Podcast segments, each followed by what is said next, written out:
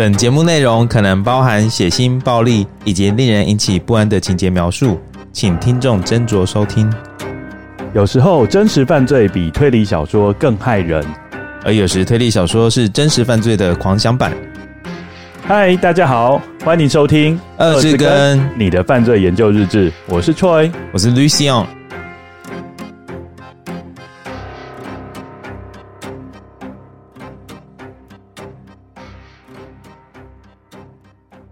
Hello，各位跟友，大家好，大家好，我们又见面了。我觉得今天的案例呢是比较特别的，因为它是我少数在阅读的过程中会不断冒起鸡皮疙瘩的。Lucian 在阅读的过程中有没有相同的感觉？在看这个故事的时候，本来在看前面的案例是觉得哎，感觉还好。看到后面遇到这个医生之后，他们的生活开始起了变化，你就会发现说这个人是多么的可恶。对，我觉得就是一种很纯粹的恶意。对，就是为了钱。对，然后那种恶意事实上是用一种为你好的方式去包装的。嗯，所以这种感觉就是好了。我做一个比喻，就有点像火山底下的岩浆，对，就在表面上看起来都一切都安好如初，但是当火山爆发的时候，你就知道说情况不对了。嗯，就如同 Lucien 刚刚讲，今天要讲的案例的行为人就是犯罪人，他是个医生，他叫做法塔医生。Lucien，你觉得他也算是使用毒杀吗？其实我一开始想说，应该不是毒杀吧，他就只是。没有按照应应有的程序、应有的 SOP 去完成这个治疗过程。对，完成这个治疗过程。嗯、我那个时候还没有把它当成是毒杀，我只是觉得这个人是诈财。那你后来觉得呢？你这样一讲的话，的确也没有到杀，嗯，可能是毒害，毒害，对，毒害，然后榨财。因为我们都知道发塔医生是肿瘤科医生嘛，那他使用的就是化疗。嗯，化疗我们都知道有一个现象。不知道你有没有听过，就是什么都杀，就是说，当化疗的东西注入你的体内的时候，好的细胞也杀掉，坏的细胞也杀掉，我就一个都不留，对，一个都不留，已经会用那个阿加莎的梗了。好，如果这个化疗是打在有生病的人身上，那或许还情有可原。嗯，但是如果是打在一个身体是很健康的人身上，那应该就可以说是毒害了吧？是，那就程序我们这四集。我们这四集其实就要讲主题就是毒杀嘛。那我们前面讲的主角是女生比较多，对，都是女生，是女生，是叫 Mary Ann Cotton 嘛？对，呃，是一个早期很知名的女性连续杀人魔。嗯，那我们今天就要把时间调整到三百年之后，开始讲一个现代的，嗯、也是一个用毒高手，不过他的性别就不一样了，他性别是一位男性。今天的故事我们就用。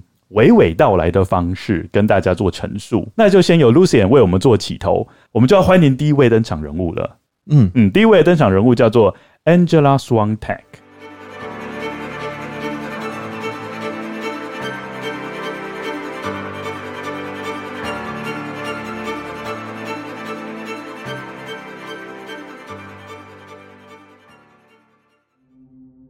Angela Swantek 在过去十九年来，一直在肿瘤科病房担任护理师。她是一位活力十足的单亲妈妈，闲暇时间热衷于打曲棍球。她有两个女儿，住在密西根底特律都会区的北部郊区。由于两个女儿上下课都需要接送，她一直想要找一个离家近的工作地点。当她发现法塔医生所设立的密西根州血液肿瘤学中心开出职缺时，他感到十分的开心。因为肿瘤学中心的位置离家不到五公里，在二零一三年三月，Angela 来到法塔医生开设的肿瘤学中心。她在上星期完成了求职面试，今天要在值班护士的带领下熟悉医院的业务运作。当她随着值班护士进入输液室时，她看见整间输液室人满为患，里面大约有十六到十七张座位，全都坐满了人。病患一个矮着一个坐在椅子上，椅子之间空间狭窄，因此病患家属没有办法和病患坐在一起。当他看着输液室医护人员的一举一动，他立刻发现医护人员对于坐在那十六张座位的病患使用化学药物的操作方式，没有一个符合作业标准规范。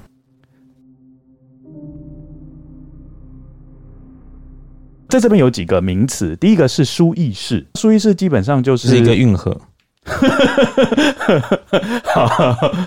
哇，那这个运河也是卡了很久呢。你说长龙的那个，对啊，不是卡很久哦，对，他卡很久。应该说发台医生的输液室也卡很久啦，因为他就是里面太多人了。对，哎、欸，那 Lucien 你知道输液室是什么吗？我知道，就是有点像滴点滴的那种房间嘛，对不对？看起来的话，这个房间就是很挤啊。刚刚我们在描述的时候，就大家应该可以想象那个画面，就是整个很挤，病人是直接跟另外一个病人靠在一起的，等于是。挤沙丁鱼，对，像我们去医院，如果说我们在低点滴的话，其实是有区隔开来的。对，中间至少病患跟病患之间会有一个空间吧。对，然后会有家属啊，或者是朋友可以坐在那边陪病人。对，那我是觉得这个地方其实就是发塔医生作为化疗的一个很重要的基地。嗯，刚刚 Lucian 讲到病患跟病患之间距离很近，中间没办法有加速。事实上，我觉得这个就是一个危险的讯号。嗯。怎么说？因为你就会觉得说，这个医院其实没有为病患着想。对，就像我们如果去吃饭，如果他桌子摆得很挤，纯粹就是为了要让很多的客人能够进来用餐，增加他们的收入的话，你也会觉得用餐的环境很不舒适。对，其实我觉得这很重要，就是舒适度还有被照顾的感觉是很重要的。因为我们都知道，当一个人生病的时候，嗯，他其实最需要的就是家里的心理支持。嗯，那如果当你的家人没办法陪着你一起度过难关的时候，其实基本上这是很痛苦的。你会不会觉得，如果说有家人陪，也会让发台医生担心说，万一家人跟病患说个什么，然后让病人如大梦初醒，突然就离开了他的医院？我觉得不会耶，除非他们的家人有医护背景才有可能啊。嗯，但显然都没有。嗯，所以我是觉得他纯粹只是为了盈利。就像你刚刚讲的，他把医院经营的就像餐厅一样。嗯，对。接下来 Angela 还会发现其他异样，对不对？嗯，那我们就请 Lucien 继续为我们说下去。首先是化疗收集器，基本上那是一个黄色的桶子，用来回收生物医疗废弃物，例如病患使用过的化疗药物。依据规定，在每个病患的座椅旁都要放置一个，但眼前没有一位病人的座位旁。有他所熟悉的黄色化疗收集器，他只在刚刚的护理站中看到一个。诶、欸，这边黄色的化疗收集器，Lucian 对这个应该不太熟悉吧？对，不过这个部分为什么每个病患座位旁都要放置一个？Lucian 有什么想法吗？我想是为了卫生吧。嗯，因为就像。医院每一个东西都一定是个人物品，他们都不可能把它混在一起用啊。对啊，包括什么毛巾，还有针头啊，对，对不对？那包括这个很重要的化疗药物，其实它单独收集在一个桶子里，也是避免跟其他的药物互相污染嘛。嗯，对，所以我觉得这个部分就是第一个 NG 的事件。嗯，那剩下还有一些其他的 NG 事件。再来是一种名叫倍血天的药物的使用方式。倍血天是一种白血球促进剂。是在皮下注射的一种处方药，可帮助病患身体在化疗时产生更多的自身白血球，避免受到感染。一般建议在化疗疗程结束后二十四小时才进行施打，但他却发现病患接受化疗后，医护人员立刻对他们施打了倍血天。另一种治疗多发性骨髓瘤的化学药物硼替佐米。一次用量约二到三 CC，原本应该使用注射器，在数秒钟内快速注射到静脉，但在这里竟透过静脉输液带缓慢地注入病患的身体内，整个疗程至少持续进行了一个小时以上。那我们都知道一件事情，就事实上化疗药物它都有一定的使用方式。嗯嗯，你把一个比如说刚刚讲的硼替佐米。对，它原本是很快速的，几秒内就要对，几秒内就注射下去。那事实上它的浓度是很高的。嗯，那你把它稀释成一个输液袋，然后慢慢打进去，其实它整个在身体里面的作用方式就已经大大的改变了。嗯，所以等于说打下去不一定是好事哦。哦，不是打心安的，对啊，有可能会造成，反而有可能是造成不好的后果。嗯，对，我们这边就可以慢慢看到那个发塔医生的狐狸尾巴了。对。Angela 曾在数个顶尖的癌症中心服务，而依据她多年累积的经验，她知道化疗操作程序没有灰色地带，化疗的给药方式都有一定的流程和步骤，因此眼前的医疗行为对他来说，使用“不寻常”这三个字还不足以形容，正确的词汇应该是荒谬、恐怖。他向护士提出他的质疑，但护士只是摇摇头，对着他说：“这就是我们这里的做法。”他开始反驳，两人开始因意见不同起了轻微的口角。对话内容在旁人听起来好像是孩子间互相斗嘴。这个部分，据 Angela 后来跟新闻记者的讲法是说，他会跟那个值班护士讲你应该怎么做，嗯，然后那个护士就会跟他讲说，这就是我们这边的做法，嗯，然后他又会再跟那个值班护士再三强调你应该要这样做啊，嗯，然后那个值班护士又跟他讲说，这就是我们的做法啊，这是鬼打墙，对，就是会呈现这一种让人家很没办法理解的。对话方式，嗯。嗯，遇到这种也只能摇摇头了。那你觉得这个值班护士是知道他在做什么的吗？因为我们等下后来会提到，我们会发现发台医生很喜欢找那种刚毕业的，对，或者是经验不足的，对，经验不足的菜鸟。嗯，这样反推回来的话，这些护士，我觉得他们只是。按照上面交代的怎么做，他们就怎么做。嗯，他们没有去理解说为什么要这么做。对，反观 Angela，她事实上她是个老鸟了。对，对，她还曾经在很多的癌症中心都服务过。对，所以她一看就知道说，哎，这一种这个流程是错的。对，嗯，所以他才会马上就是提出了质疑，然后希望医院能够改善这样的做法。因为他事实上，他现在还没有取得这一份工作嘛。对。他事实上还正在应征这个工作的过程，嗯，就提出这种质疑，你会觉得很不妥当吗？有点像是说，你根本就还不是我们的议员，你在那边指指点点什么？对，你会有这样的感觉。如果说是站在这个被质疑的护士角度去想的话，一定会觉得 Angela 很没有礼貌啊，然后觉得说你凭什么？嗯，对，一个陌生人，然后今天才要刚来要上班，而且还没录用，对，就在那边指指点点我们原本这个行之有年的做法，对。嗯。对啊，一定会被排斥，甚至是说不定，我觉得都还被封杀吧，放到黑名单什么的。不过，我就觉得这个就是 Angela 她的那种强烈的道德感，嗯。嗯，他就觉得说仗义执言，对，他就觉得事情就不对了，嗯，所以我们接下来就可以看到他的一些行为跟举动。Angela 仅仅在医院待了一个半小时，她就知道自己绝对不可能在这里工作，虽然依据原定计划。她会在医院待上一整天，但当天在吃午饭前，她就表示自己要先行离开了。她坐立难安，片刻都不想继续待在那里。当 Angela 拿起皮包准备离开前，她和代理她参观的护士说：“我当护士好多年了，我告诉你，总有一天你会被陪审团裁决有罪。”当 Angela 回到车上，关上车门后，她没有立刻发动车子。她的心情没有办法平复，整个人仿佛石化了一般，无法思考，而泪水在眼眶里打转。她开始啜泣。刚才她所看到的景象太令人震惊了，她无法相信这间医院竟会完全颠覆他以往对于化疗的所有认知。他想到在医院里治疗的病患，他们完全不知道自己正在接受何等可怕的治疗。想到这里。一股难受的恶心感突然从心灵深处涌了出来。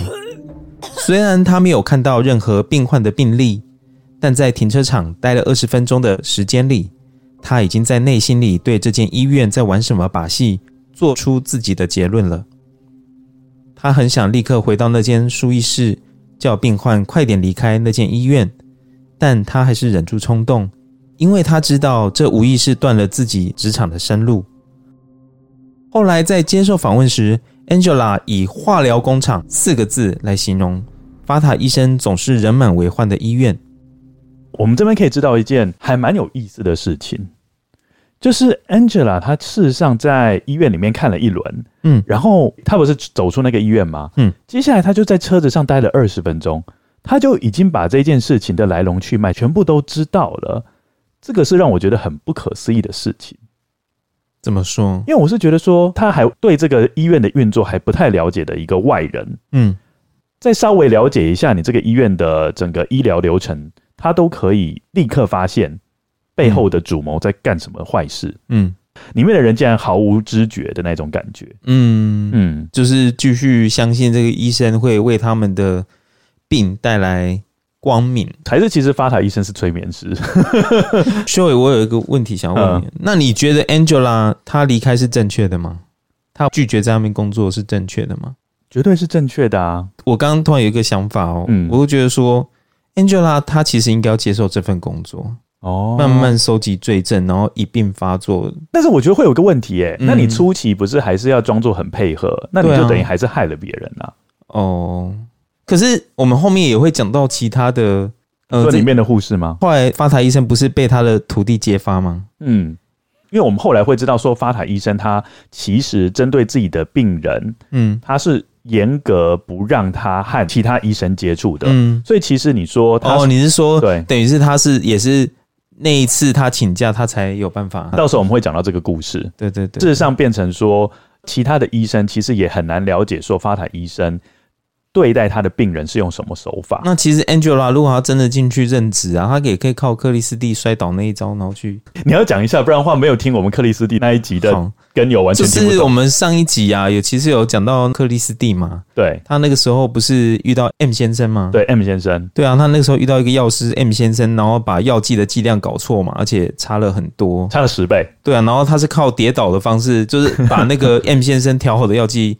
摔破了嘛？哦，你说他一进去就疯狂的摔破东西。对啊，然后就是默默，哎呀，不好意思啊，又打破一个，默默默默的拯救病患，这样，嗯，全部的东西都摔碎，既也没有害到病患，然后又默默收集罪证。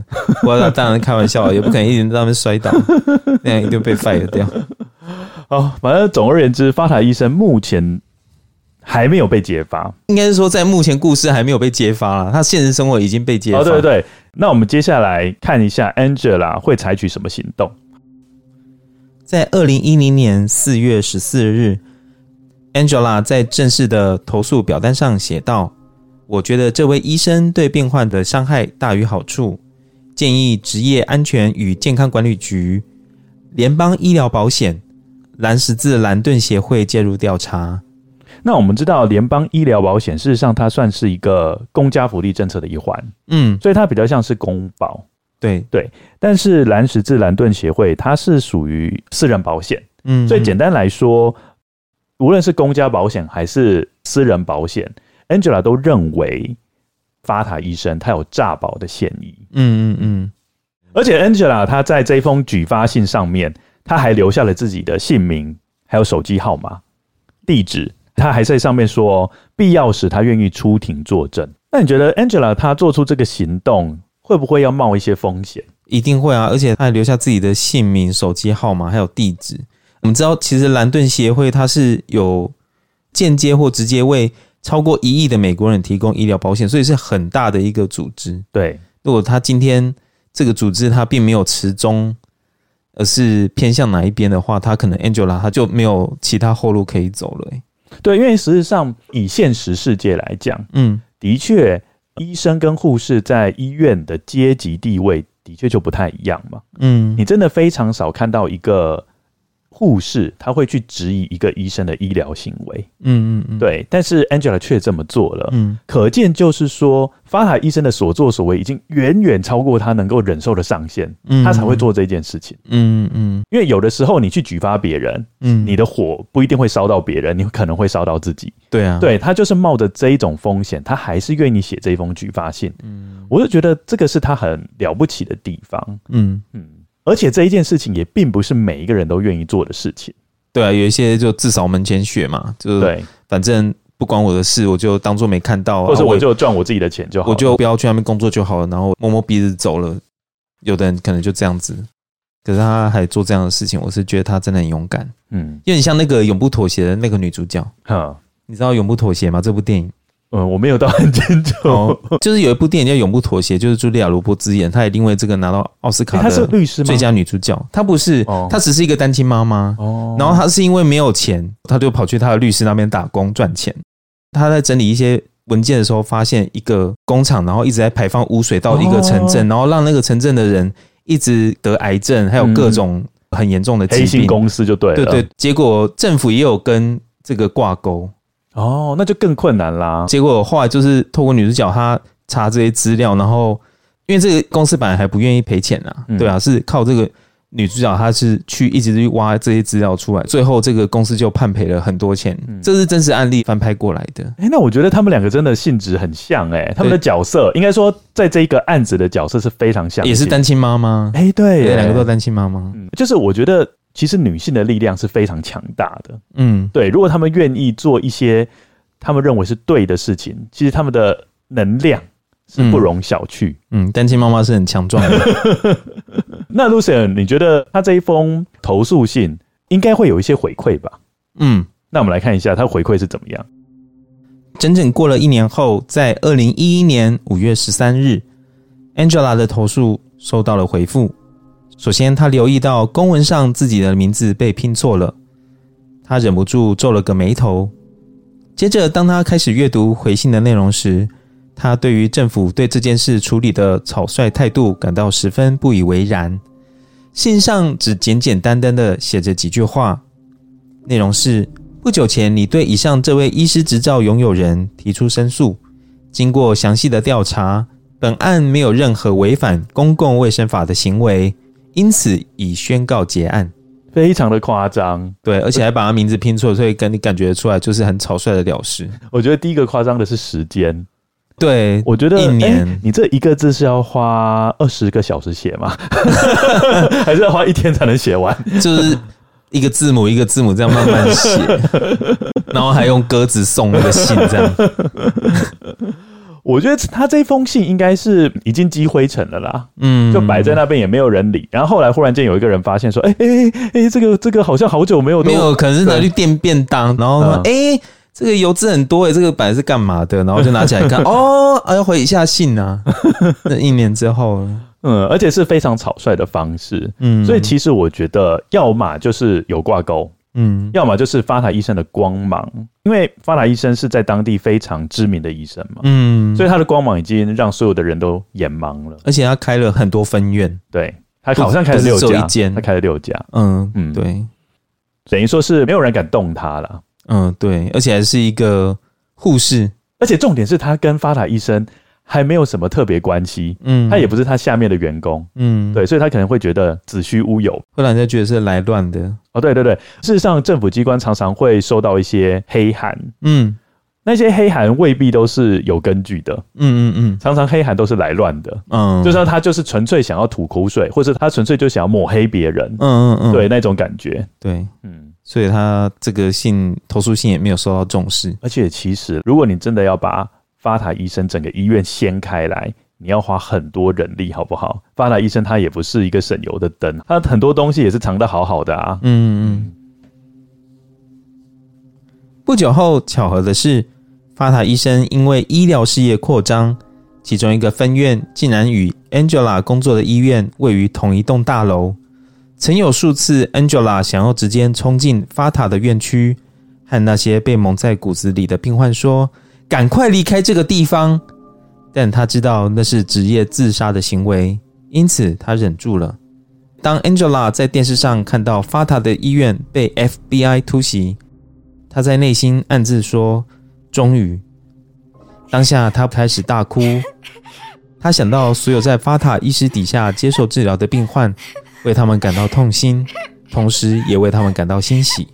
哇，这是好复杂的感觉哦。嗯嗯，想到这些病患被他这样折磨的不成人形，不过也庆幸说这些病患终于解脱了，他们不用再受制于他。不过你们会觉得那个发塔医生他医疗扩张的版图也扩张的太可怕了吧？所以可以想见他到底诈了多少财啊，对不对？嗯、所以他才有办法一直扩张扩张，嗯，去扩张他的这个诈骗版图，嗯。而且现在冤家路窄耶，真的还刚好遇到。对啊，我觉得，嗯，其实 Angela 应该当下的内心也是非常的挣扎吧，很想要告发，但是也很想要赶快跟病患讲，但是都没办法。嗯嗯。那接下来我们就是要介绍法塔医生第一位病患，也是第一位无辜受害者。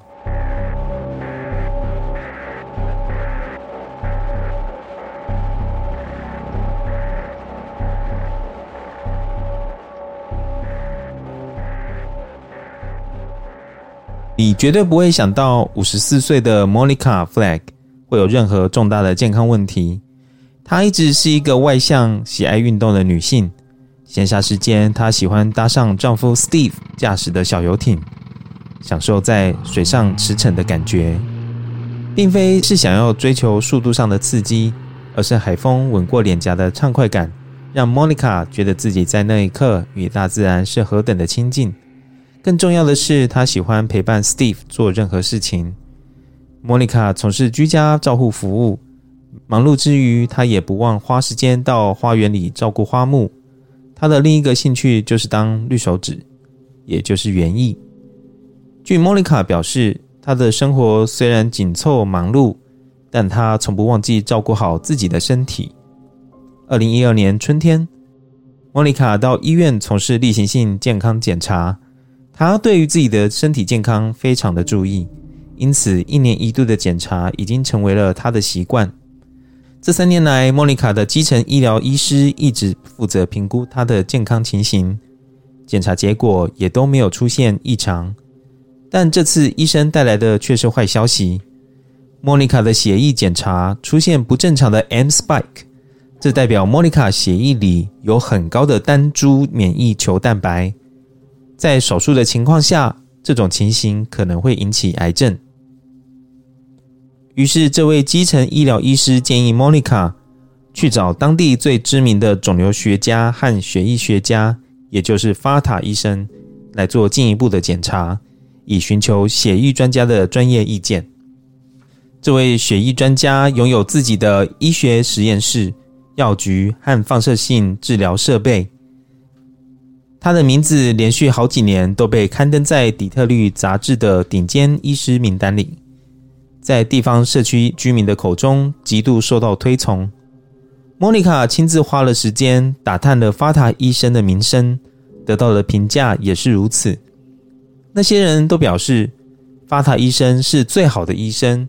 虽然他的医疗手段非常积极，甚至带有侵略性，但他的医术了得。莫妮卡第一次就诊时，法塔医生立刻诊断出他有闷燃型骨髓瘤，这是一种癌症前期的病症，一不小心就可能发展到全面性的癌变。法塔医生建议莫妮卡必须接受严密的血液检查。以及进行极度疼痛的骨髓穿刺检查。在接下来的数月里，莫妮卡的闲暇时间几乎都被锁在了充满药味的诊疗室里，接受静脉滴注以及服用免疫增强剂。他失去了呼吸新鲜空气的自由，海风也不再热情地亲吻他的脸颊。幸运的是，虽然莫妮卡的医疗费以惊人的速度不断地增加。他不必担忧，因为保险公司能够支付大部分的费用。莫妮卡按时到法塔医师的诊所报到，尽管他需要在候诊室等待数小时的时间才能看到法塔医师，但他坚信从那里可以得到最好的医疗照顾，并暗自希望自己能早日摆脱这个疾病。莫妮卡事后在接受节目访谈时，告诉主持人她对法塔医师的第一印象。是个讲话轻柔但很难以被理解的人。你会觉得 Dr. Fata 他选定 Monica 其实是有原因的。嗯，我们刚刚有念到他的医疗费高得吓人吗？他算是一个有钱人吧？对，嗯，他还有自己的事业哦。对，他是从事居家照顾服务。对。而且他很在意自己的健康，嗯嗯，那就代表说，事实上他的健康情形应该不差，嗯，所以他的投保金额应该也不少。我觉得基本上，你如果说今天生活蛮富裕的人，通常都一定会有保险，对对不对？嗯，对啊。所以他事实上，发达医生有好好选定他的被害者，对，就是生活富裕，光生活富裕这个应该就包办保险这个部分了啦。对对对，对不对？还有我这边有一个很重要的议题。嗯，我们常常都会说，如果你患癌症的话，嗯嗯，常常会有人跟你讲说啊，那你不要只听一个医生的话啊，嗯，你要寻求所谓的 second opinion，就是第二意见，嗯，对。但是你会发现在这一件案子里面非常吊诡的一件事情，嗯，就是法塔医生其实他就是第二意见啊，嗯嗯，你有没有发现？就是 Monica Fleck，她其实也是一个被转诊的病患，对。对不对？就是基层的医疗人员，他觉得罩不住了，嗯，他就直接介绍法塔医生，所以法塔医生对他来说就是 second opinion，对，这是很可怕的地方。这个第二意见却让 Monica 她被推入火坑，推入火坑。对，所以我的意思说，我们以后在想第二意见的时候，事实上没有想象中那么简单。嗯，不是说哦，我只要随便找一个第二意见，然后得到回应就 OK 了。事实上，它还要符合一些更深思熟虑的部分。嗯，对。那这个部分我们会是在这整个案件结束之后再做进一步的讨论。可是这边我有一个疑问呢，就是莫妮卡她其实我们刚刚有讲到嘛，她有花很多时间去打听这个法塔医师的名声，对，然后得到的都是很好的、很正面的。那我这样问题就来啦，所以法塔医生其实也有治好人哦，应该是有吧，要不然怎么会得到推崇？对，对不对？那我就在想说，既然这样子的话，就是错伟刚刚也说，他应该真的有治好人。很妙的是，所以那些治好应该都很穷喽。哎，也不无可能啊。对，就是捞不到油水嘛。对啊，那就干脆帮你治好。哎，他是不是仇富啊？我不知道，感觉是仇富哎。我觉得不至于到仇富啦，应该是说就是要捞油水嘛，捞不到油水就算啦。可是后面你就可以发现，这个他对这些有钱人、有投保的这些人，他用的手段是真的很恐怖的。对，那我们就再继续听下去。每当莫妮卡想要进一步了解法塔医生采取的治疗方式时，法塔总是巧妙的回避他的问题，并告诉莫妮卡相信他就对了。这让莫妮卡感到很挫折。他回到基层医疗医师那边询问是否需接受第二意见，但那位基层医疗医师只是再三表示法塔医师是最好的医师。无奈之下，莫妮卡只好回到法塔那里继续接受治疗。但在治疗八个月后，在莫妮卡接受法塔医师问诊时，法塔医师突然坐得很接近她的位置，告诉莫妮卡一个她很难接受的消息：他的病症不再只是闷燃型骨髓瘤，而是晚期多发性的骨髓瘤，并告诉莫妮卡：“我可以让你活下去，但你接下来的后半辈子都需要接受化学治疗。”这对莫妮卡来说，无疑是判了她死刑。莫妮卡有个姐姐罹患了乳癌，以及一个哥哥因为肺癌而死。她深深知道化疗所带来的痛苦。莫妮卡和法塔医师说：“请问有其他的选择吗？”只见法塔医生眼神直视着他，以缓慢但坚定的语气说：“你必须接受治疗，不然你会死。”但莫妮卡知道，如果这时候放弃，她就全盘皆输了。他现在所能做的就是相信眼前这位医师，全力配合接受治疗。在接受化疗之前，莫妮卡和 Steve 一起来到哥斯大黎加旅行。莫妮卡一路心情上非常的复杂，她试着让自己完全沉醉在眼前的美景中，好希望时间就静止在那一片刻，至少在那一片刻，她能走、能动、能跑、能跳。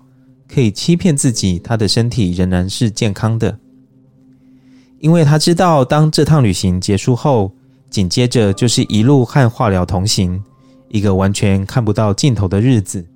这是他不敢想象，也不想面对的事。我觉得莫妮卡她是已经知道化疗带来的痛苦大概是怎么样，嗯，因为她是亲自看过她的亲人在接受化疗后所受的痛苦，嗯，所以她的感受应该是更深刻的，嗯。然后，当她知道说她要一辈子接受化疗，我觉得他还有心情出国，可能个性上面也比较没有那么悲观。对，他没有那么悲观，嗯，个性也可能是造成他后来其实没有被法塔医生害得很惨。嗯，对对对，就是他是一个还算乐观的人。我觉得也很妙的地方是，他今天一直按照法塔医师的指示，一直来到医院接受治疗，可是原本的闷然型骨髓瘤。对，不但没有改善，反而变得是更糟。嗯、这个时候，他反而还没有去质疑医生，他还是觉得说：“啊，我就接受医师的指示。”那个发塔医生也很厉害，他就用心理战术，很靠近的他，看着他，用坚定的眼神：“ 我跟你说，你一定要接受，不然就会死。”我就很 dramatic，哎、欸，对啊，你们就是很有戏剧性？然后我觉得他也很会利用各种方式，嗯，对，包括你刚刚讲的嘛，就是距离的接近，对，就有点让人家感觉是有压迫感，對对，对。但是重点是他又用很坚定的眼神，对。我觉得任何人看到都会吓死吧？对啊。虽然你如果看发塔医生的照片，你会觉得他是有点胖胖的，对，就是眼神看不出什么杀气，所以他也是要有演戏的天分。对啊，一定要有。他可能有双主修。他如果把这个拿去运用在演艺生涯的话，说不定 他他会成功。对对，他就是用错了，他是被医学耽误的演员。刚才有念到，就是说，呃，莫妮卡觉得自己像被判了死刑。我就觉得，那其实这些病患就像被关在法塔医院一样，法塔所开设的这些医院就像是监狱，监狱，然后他一直在扩展他的监狱版图。把一个一个有钱人关进来，对，真的是这样哎、欸，对啊，这样听你讲真的是很可怕，对啊，而且重点是关进来之后你就出不去了，嗯，他一定要把你所有的钱全部都榨干之后，他才放你走，而且放出去可能就是不成人形，对，不成人形的样子。在二零一三年七月一日，莫妮卡接受了人生第一次的化学治疗，在接受治疗后，莫妮卡回家休息。她和 Steve 决定两个人坐在屋外的木头座椅上，远离电话或任何打扰他们的事物。他们现在只想坐在一起，聊聊今天所发生的一切，互相给予对方心理上的支持，同时提供彼此抒发情绪的管道。他们坐的木头座椅被 Monica 所种植的各式盆栽所环绕。那时正值夏天，周围开满了花。听说化疗会引发嗅觉的改变，进一步影响到病患的食欲。但 Monica 和 Steve 边讲话的同时，可以闻到阵阵香气扑鼻而来。莫妮卡在心里默默自我安慰道：“看来法塔医师给的化学药物副作用并没有想象中的强。”在他陷入短暂沉思的片刻，一粒水珠唐突地落在他的鼻头上。天空开始下雨了。莫妮卡于是冲进屋内，准备把窗户关上。由于从哥斯达黎加回国后，她一直没有心思整理行李箱，而把行李箱随手放置在屋内的走道上。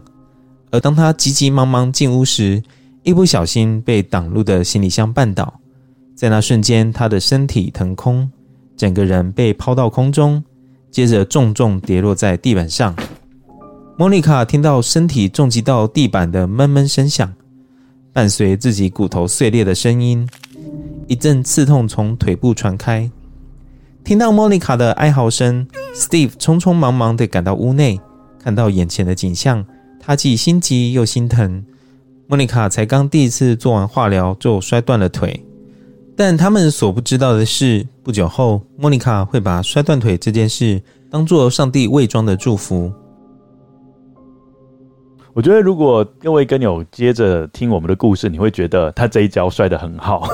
嗯，对，就是因为他这一跤一这样摔下去，他才能脱离法塔的魔掌。真的，不然的话，他真的是会被榨干。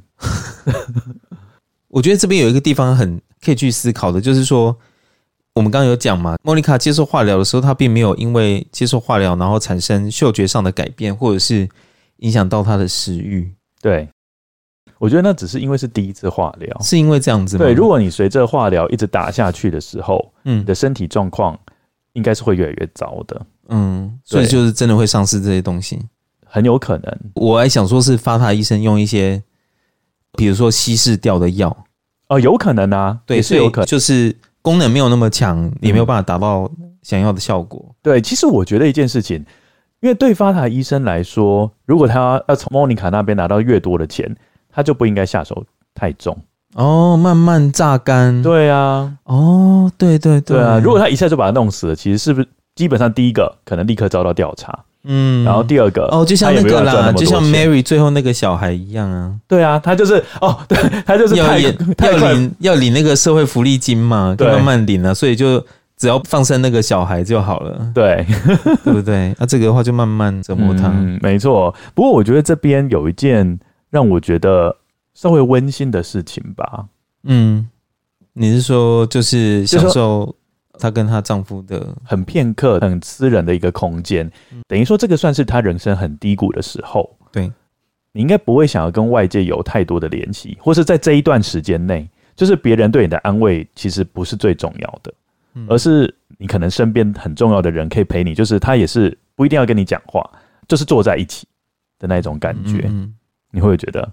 对，然后旁边又是自己种的花花草草，应该会希望时间就暂停在那个时刻，对，就是自己的一个小空间里面这样子。不过那个雨就立刻打断了。对，上帝想说啊，不要就这样子下去吧。嗯，呃，赶快让你断了腿这样子。嗯，所以算这个雨下得很好。对，雨下得很好。接下来故事会怎么发展呢？发达医师一向把医院当成家，从早到晚都可以看到他在医院的身影。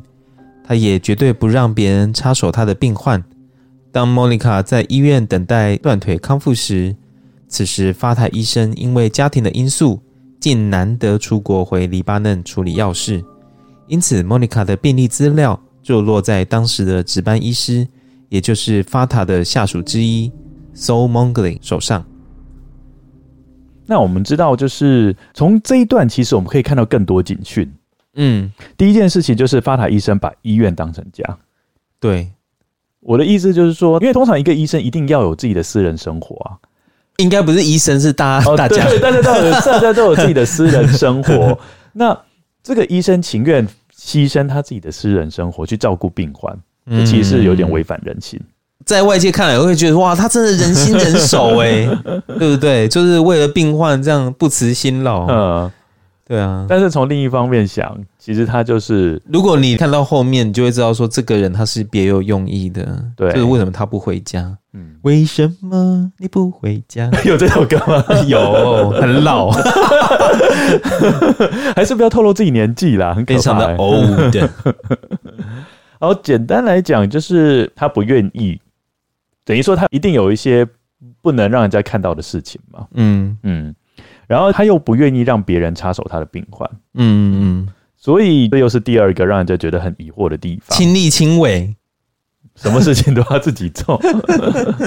接下来还有一件事情，就是我们知道 Doctor Fata 就是一个黎巴嫩的移民了。那之前好像 Lucien 你有跟我讲过，你觉得移民的人他未必会对一个国家有产生。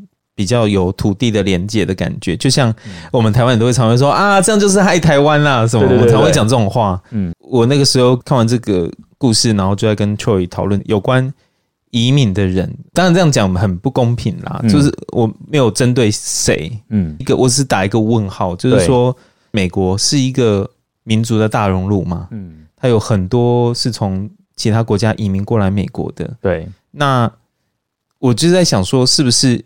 因为法塔医生他本身是移民，对，所以他对这块土地的情感没有那么重。或许是他移民过来的目的只是为了钱，也有可能啊。因为就是美国梦，就对，就是实现他的美国梦。嗯，所以美国对他来讲，可能只是一个赚钱的地方。嗯，对，所以可能对美国是没有什么特别的情感在。嗯，法塔医生特别喜欢雇佣类似 Mongoli 这种年轻，才刚从医学院毕业。拥有国外的血统、成长背景与密西根州没有什么关联的医生，但法塔医师所不知道的是，Mongoli 的悲惨成长背景让他对于医生充满神圣的使命感。Mongoli 的父亲也是一名医师，曾担任联合国无国界医师，在斯里兰卡服务，并对这段经历深感骄傲，常常在 Mongoli 面前提到这段回忆。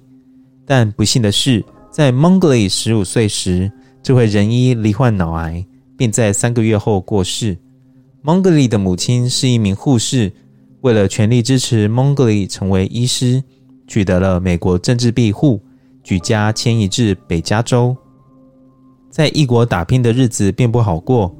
Mongoli 的母亲身兼多职，除了读书以便将来能成为注册护士，她同时还担任保姆。并在夜间从事居家照顾，每天紧凑的生活让 Mongoli 的母亲精疲力尽。一九九四年的某天，她因为注意力不集中，在驾车途中撞上了公路旁的水泥围墙，伤重身亡。遭受一连串的打击下 Mongoli 原来想放弃当医师的梦想，但母亲的精神感召让他打起了精神。每年夏天，他在一间鲑鱼罐头厂工作，直到午夜，每周累积了一百个小时的工作时数，以支付他在伊斯坦堡的医学院学费。最终，他来到了美国，完成了医学实习，取得居留权和肿瘤学研究金，并与妻子玛丽结婚。刚刚 Lucien 是不是快笑出来？对，因为我看到玛丽，我跟他讲：“天呐，又是玛丽，这太巧了。”我希望 Mongoli 活得很好。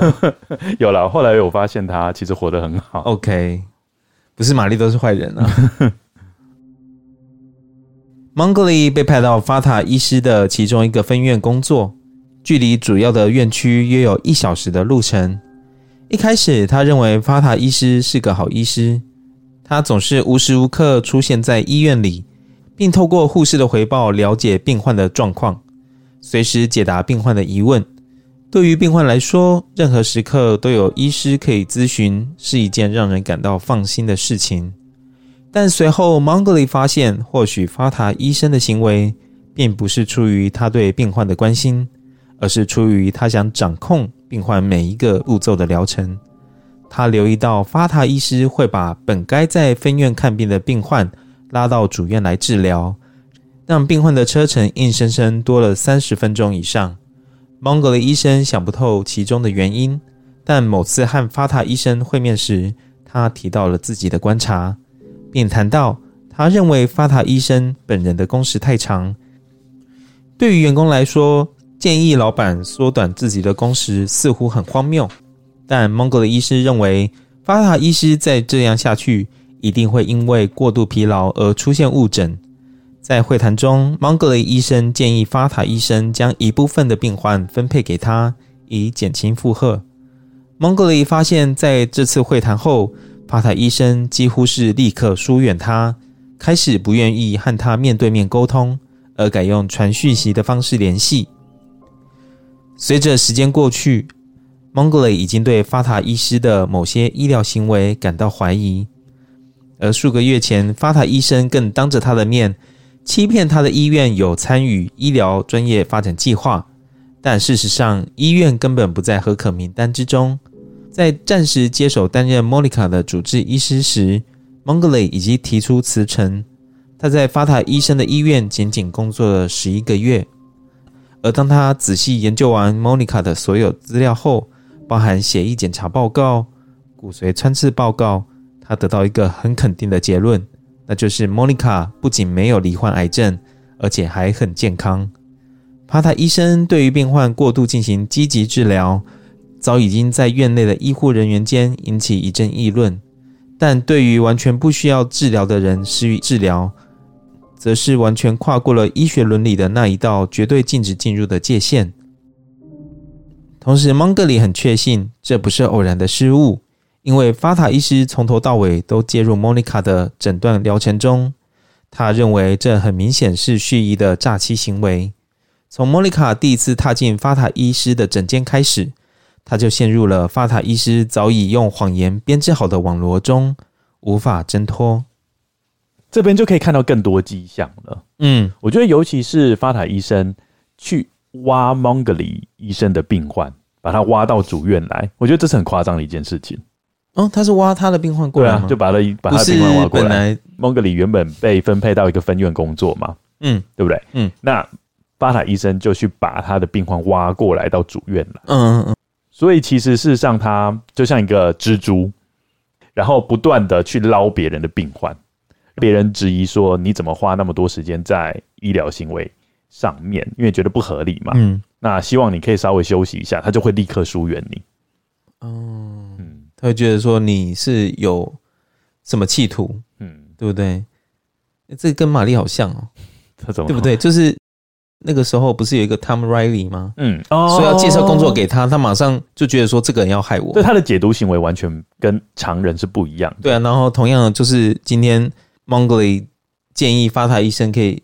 稍作休息啊，不要工作那么多，他就觉得这个人别有用心。对，对啊，所以做贼心虚这句话是不假的。对，他真的是做贼心虚，然后他会认为怕你拆穿我。嗯，不过我觉得他也蛮特别的，就是明明对方也算是一个很专业的人士，嗯，那你会当着面跟他讲一些谎话，因为他不是说有参加某个计划吗？嗯，然后明明是根本就没有，你在网络上可能就可以查得到，他却直接当面就欺骗那个 Doctor Mongoli。对啊，然后我觉得他真是踢到铁板。嗯，他只有想说，哦，他就是喜欢找一些刚毕业的啦，还年轻的啦，或者是拥有国外血统的。我觉得拥有国外血统，这又提到我刚刚在讲的这个。嗯，你今天如果是国外血统的话，其实你在当地的话，就是比较没有那么熟悉。对，你在当地其实就比较没什么连接关系。对，然后也比较没有背景。对对，那他真的是踢到铁板子。Mongoli 他的爸爸就是很神圣的医生，这种情操，嗯，对不对？就是、他就有被感染到，对，他有被他爸爸感染到，然后到他爸爸过世之后，他妈妈还是很努力的工作养他，对，让他能够去当医生。Mongoli 从小就是培养要成为一个医师了，对，然后结果他发塔医生遇人不淑，就雇佣到 Mongoli，嗯，然后又好死不死那时候要回黎巴嫩，对，那整个事情就是就像骨牌效应一样，就一次倒，因为他就是要一手遮天嘛，那他就是要掌握住这些所有有潜力可以把他们榨干的这些病患。好，那我们再想想看，就是 Mongoli 不是有跟 Monica 说他没有得病吗？嗯，那个 Monica 的心情，如果是我，应该会在整间直接尖叫吧，嗯，大怒吼，嗯，你不会吗？我是觉得会非常非常难以接受，对啊，因为我们通常会认为医生是一个明灯，你懂吗？而且生病的时候就是你最脆弱的时候，嗯，那事实上你就会觉得说我需要一个很明确的指示。对，然后我就依照的那个指示跟着你走，我就会慢慢恢复。对，但事实上，当你发现说我根本就没有病，嗯，是你把我的身体搞坏，嗯，那种，或是让我受到那么多苦，因为那一段时间，事实上他的生活品质被大大的剥夺嘛。对，他原本是可以出去拾花拈草啊，然后跟着丈夫一起去拾花拈草，是拈花惹草吗？不是。跟着丈夫一起去兜风啊！其实她基本上就可以到处跑拍照啦。对啊，都没了。对啊，就是被关进一个医院外观的牢笼里。哦，这个莫妮卡如果当下不知道是什么反应，我真的。莫妮卡的反应，其实那时候有跟记者讲啊，嗯，她就是惊到下巴都掉下来了啊。嗯，对啊，她就是完全没办法。说不定他也不相信这个年轻人哦，会不会？毕竟发他医生就是年纪比较有嘛，比较年长，然后又开了那么多分院，就一个年轻人直接跟他说你没病，当下他会接受吗？这个他也会觉得 you are crazy 啊，他也会觉得这个年轻医生疯了啊，对不对？不过我觉得后来 Mongoli 他是有很认真的跟 Monica 去解释。嗯，所以他就慢慢接受这个事实，就是他被欺骗的事实。嗯，对。然后接下来当然要进行反扑嘛。嗯，但是我们接下来继续讲的故事是，其他的员工也发现一些异状。哦，对，我们刚刚有提到，就是在院内的医护人员也已经有一阵议论了。对，那其中有一位叫做 Mary。哦，another Mary，又是一个玛丽。玛丽是肿瘤科的注册护士。受雇于法塔医师的医院，他注意到医院里 IVIG，也就是静脉注射免疫球蛋白的使用量多到惊人。静脉注射免疫球蛋白主要用于治疗免疫相关的疾病，但如果免疫系统健康的人注射这种药剂，这个人迟早会出事，包括造成并发症以及心脏、肺脏功能出现问题。玛丽看着自己下个星期要照顾的病人名单，发现有四十个人被安排注射 IVIG。她观察了他们的病历报告，发现依照检测数据，只有两个人符合注射 IVIG 的资格。她感到十分的愤怒。Mary 和 Mongoli 医生是很好的同事，Mary 觉得自己可以信任他，于是她走到 Mongoli 医生的办公室，把门关上。和他报告这个重大的发现。Mary 告诉 Mongoli 说：“事情大条了，法塔医生一定会出事。” Mongoli 建议玛丽把检测数据告诉法塔医生。当玛丽来到法塔医生的办公室时，他把检测报告丢到法塔医生的桌上，并当着法塔医生的面前说：“这里没有一个人有资格施打 IVIG，我要取消三十八名病患的 IVIG 疗程。”法塔医生静静的没有说话，他双手抱胸，锐利的眼神透露了他的心思，似乎在说：“你凭什么敢这么做？”那也就是说一件事情，就是发塔医生也让太多人接受不正确的疗程了吧？对对，就是四十个人里面竟然只有两个人符合，这个比例真的是非常离谱。对，嗯，等于是完全乱用药，所以事实上也是跟一个蒙古大夫没有什么两样的啦。老实讲，哎、欸，真的，我们知道在故事的这一个阶段，事实上 Mary 跟 Mongoli 就已经在同一个阵线了，但是在法塔医生的医院里面，其实还有一个很重要的角色。他不是医生，但是他是管理他们医院财务的一个主管。嗯，那我们接下来就要介绍，在他的眼里面，他对法塔医生的看法又是如何？这就是是法塔医生所经营医院的办公室主管，他没有医疗背景，但对公司营运很有一套。他在法塔医生太太底下工作。George 对医院的第一印象就是，这是一间经营的有声有色的医院。而法塔医师正在执行上帝的工作，医治所有不幸罹癌的病患，让他们能减轻病痛，甚至恢复健康。法塔医师设立的密歇根州血液肿瘤学公司是当时密西根州最大的私人癌症诊所。在法塔医师职业的巅峰期，他总共在底特律设立了六间诊所，病患高达一千七百人。对于单一一位医生来说，这简直是天文数字。和 Mongoli 医生一样，George 工作不久就立刻发现，法塔医生在外界所建立的完美表象背后，隐藏的强烈控制欲。医院的天花板、墙角里和角落里都设有摄影机，甚至还有麦克风。法塔医生希望每一个人每一刻都在对的位置说正确的话，并会不定期的监控影音记录。若没有遵守他的规定，法塔医生会不留情地予以开除。而与 Mongoli 医生的会谈，则是这个完美表象毁灭的前奏。George 想知道 Mongoli 医生离职的原因。George 曾经利用政府的吹哨者条款，制止了一项医疗保险的欺诈行为。一九九一年，他在哈勃睡眠医疗诊所任职时，他的上司要求他对患者开立不必要的检查费用账单，使保险公司付出的费用是其应有的费用的十倍之多。政府的吹哨者条款以及虚假申报法，主要目的是鼓励民众勇于揭弊，整个流程保密，以让政府调查可以顺利进行，同时保护当事人，避免他们事后受到报复，以及避免庞大的举报奖金遭人觊觎。就只在哈勃睡眠医疗诊所工作了两个星期，便提出了辞呈，然后向密歇根州的南十字蓝盾协会告发了这项诈欺行为。也就是说，George 事实上也曾经担任过吹哨者这个身份。对对，所以变成说，他现在大概了解那个流程，只是他很想要确定说，蒙格里跟他讲的事到底真实性有多少？嗯嗯嗯。嗯所以接着他就会开始借由跟 Mongoli 的谈话，去了解说为什么你会想要离职，借此挖掘更多的内幕。当 Mongoli 医生和 George 终于见到面时，在 Mongoli 强烈的暗示下，他们一同离开诊所，以避开诊所内的录影和录音设备。他们讨论了 Monica 的案子。一开始，George 并不完全相信 Mongoli 的说辞，就他的看法。他只认为法塔医师只是一个控制欲比较强的人。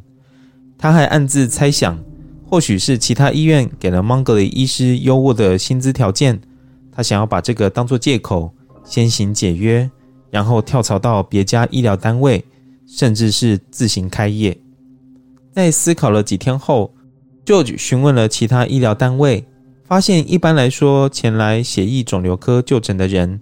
十个人中约有两到三位在随后会接受治疗，但在法塔医生的院内，十个人中约有九到十位会接受治疗，相当于一旦病患踏入法塔医生的医院内，或多或少都会接受治疗。